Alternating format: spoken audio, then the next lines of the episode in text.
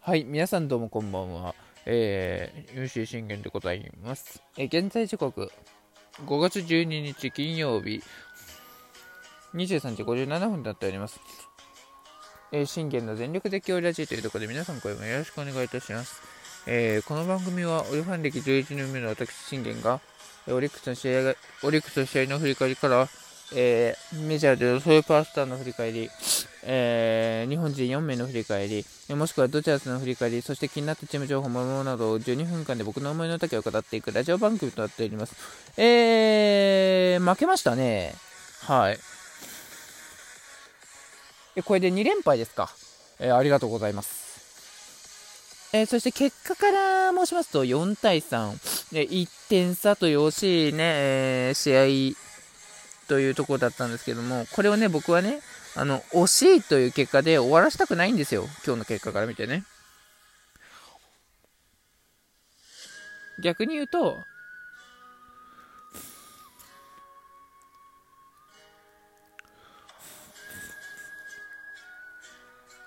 今日の石川修太から取れる点は、チャンスはあったよねっっていう話になってくるんです。うん、全然先生もできたよねっていう話になってくるんですよ。うん。そして、僕はね、あの、今日の選抜、幸也、彼に、7回無四球無失点を、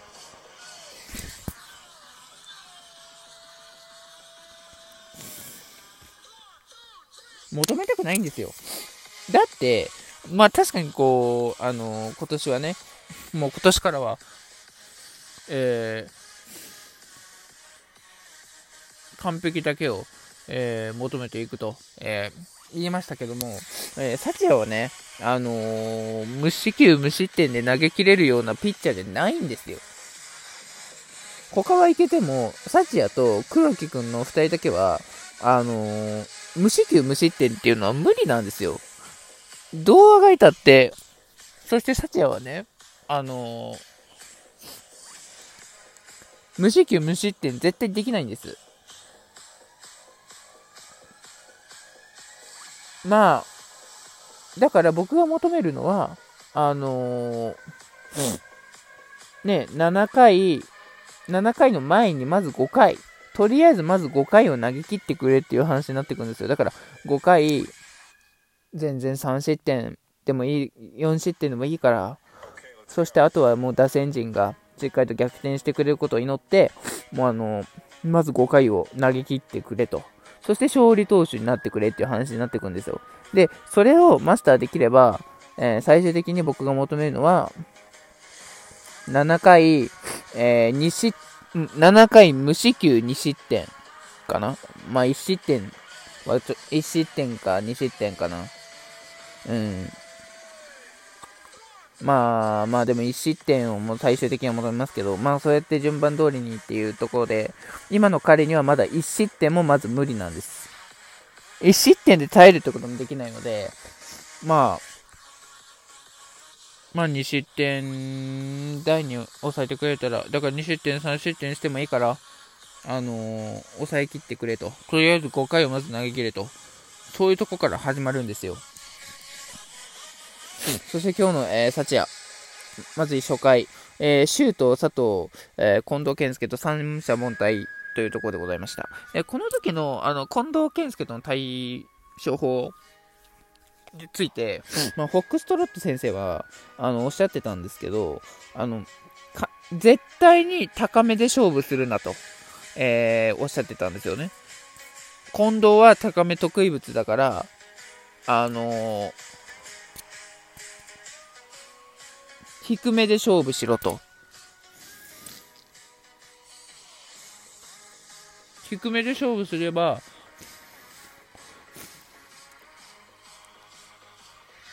大体は詰まらせて、あのー、球威が勝れば詰まらせて、あのー、ゴロに取れるからというところなんですよね。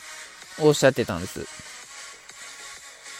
じゃあ、ここの、えー、振り返りをすると、あのー、高めなんですよ。ストレート全部。しかも全球ストレートで抑え、抑え込もうとしたんですよ、サチア。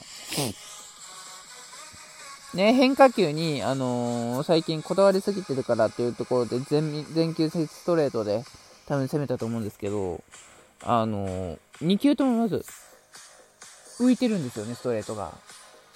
で、最終的に、まあ、あのー、3球目と5球目のストレートに関しては、えー、しっかりとインゾーンに投げ込むことができましたけど、あのー結局そのストレート高めにいってるんですよ。センターフライで。にはまあ抑えきりましたけどね、サチアの9位が勝ってね。えじゃあ次、一方、打線です。今日の石川修太のボールを見てて、僕は、あ、全然捉えきれるなと思ったんですよ。まず、あの、9位もそこまで前回よりないし、あ、これぐらいのこれぐらいの球威だったら全然、あの、抑えれるわ。あ、逆に言うと石川修太も必要だなっていうのは思ったんです。うん。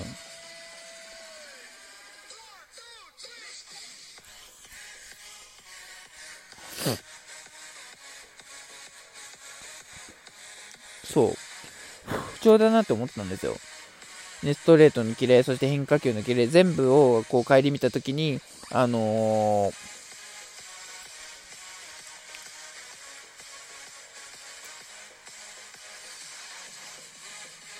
結局は、えー、ダメだったっていうところですよね。うん。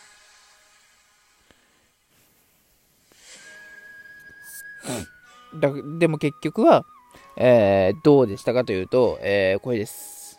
まず、だってね、茶野くんがアウトになりましたと。そしてワンアウトから、宗くんがまずショートの内野安打を放ちました。そして中川君が指揮を選びました。これでワンアウトえ、1、2塁のチャンスを得れてるじゃないですか。ね、僕が毎回言ってるね。ノーアウトかでも、ツーアウトかでも、ワンアウトかでもいいから、とにかくそのね、どのアウトかでも得たチャンスは必ず得ろと。それをものにしろと言ってるんですよ。注力で。毎回言ってるじゃないですか。で、しっかりものにできたかというと、えー、シュインデル君がまず見逃し三振で2アウトからのトング。まあ、トング自体は、あのー、好調ではあるんです。でも、昨日の、えー、仙台での東北楽天戦だけを見れば、えー、かなり心配ではあったんですよね。うん。で、その、えー、僕の心配は、えー、当たりまして、えー、サードゴロと。